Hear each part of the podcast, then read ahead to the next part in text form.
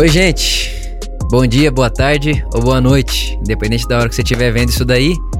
Meu desejo é que esse momento edifique você, inspire você, abrace você, ilumine você, a sua consciência, a sua vida, a sua espiritualidade e o seu caminho aí, tá bom? Hoje eu quero fazer uma coisa diferente aqui.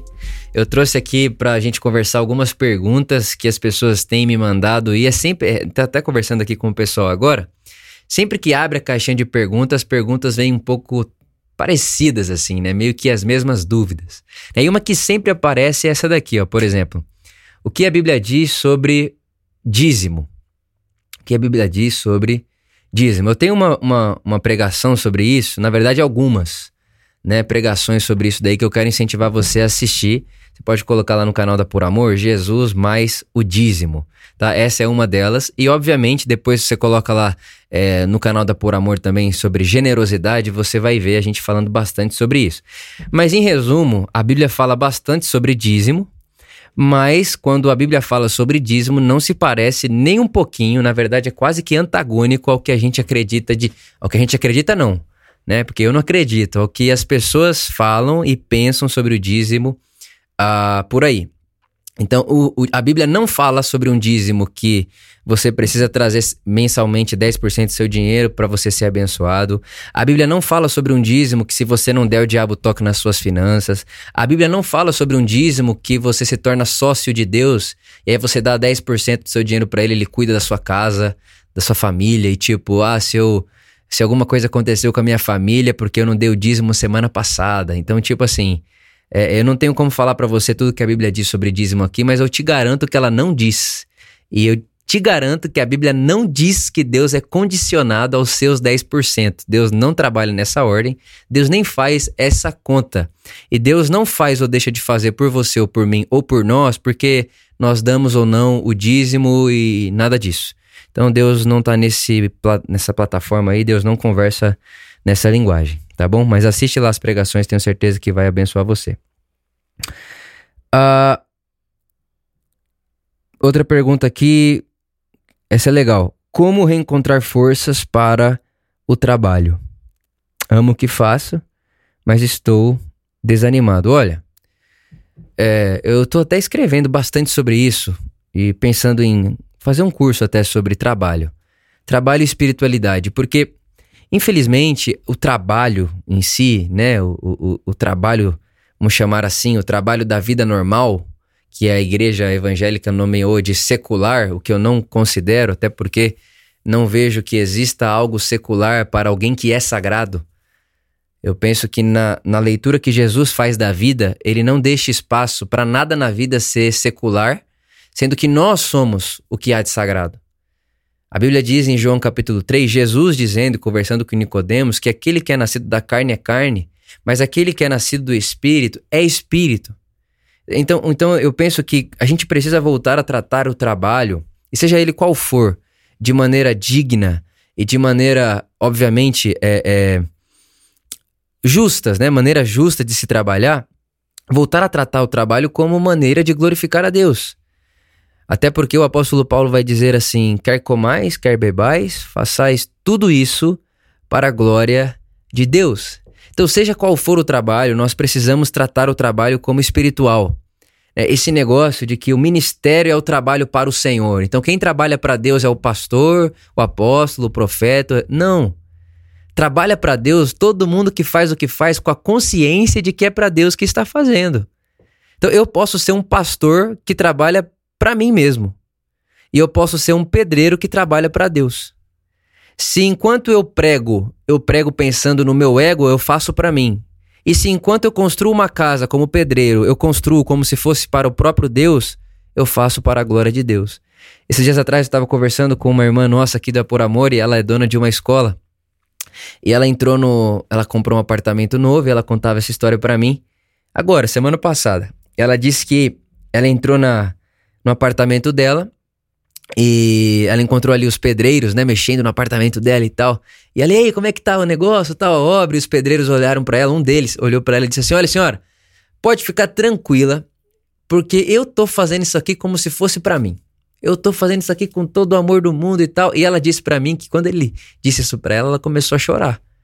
Porque ela pensou: esse cara provavelmente nunca vai ter condições de comprar um apartamento desse. Mas quando ele faz com esse amor, com essa graça, com esse desejo, com essa vontade, você fica até constrangido. E eu penso que se a gente fizesse o que a gente faz, seja lá o que for, fazendo em nome de Deus e para o próprio Deus, meu Deus do céu, é maravilhoso. É maravilhoso. Porque não importa se eu estou buscando uma água para servir uma pessoa ou se eu estou construindo um projeto que vai tocar o Brasil inteiro. Se eu estou fazendo para o Senhor, é para o Senhor que eu estou fazendo. E olha que interessante. Medidas. Ah, esse trabalho é pequeno, esse trabalho é grande.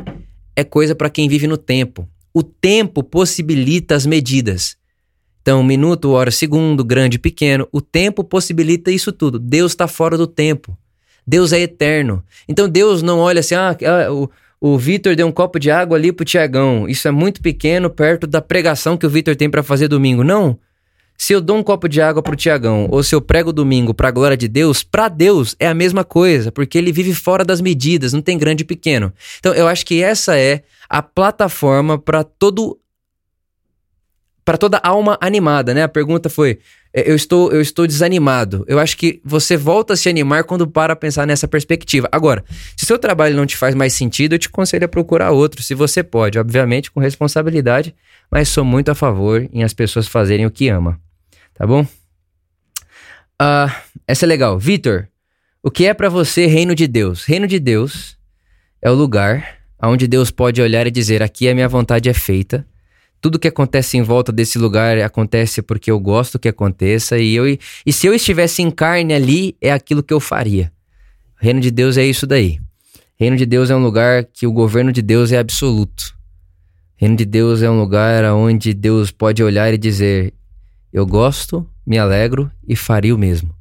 Então, quando Jesus nos convida a estabelecermos o reino de Deus, ele está dizendo: Vitor, faça com que o mundo à sua volta seja o mais parecido possível daquele que é o mundo de Deus, em volta de Deus.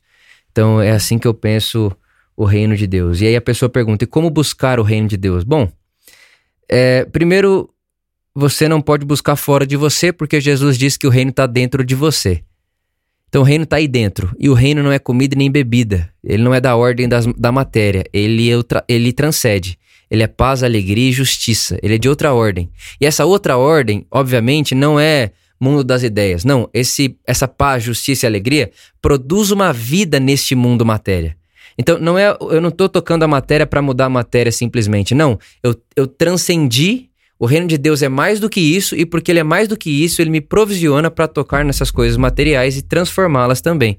Então eu penso isso: o reino de Deus sendo o lugar onde a vontade de Deus é feita, e buscar o reino de Deus, eu não busco ele fora, ele está dentro de mim, e tem muito mais a ver com deixar ele sair do que encontrar ele aqui fora.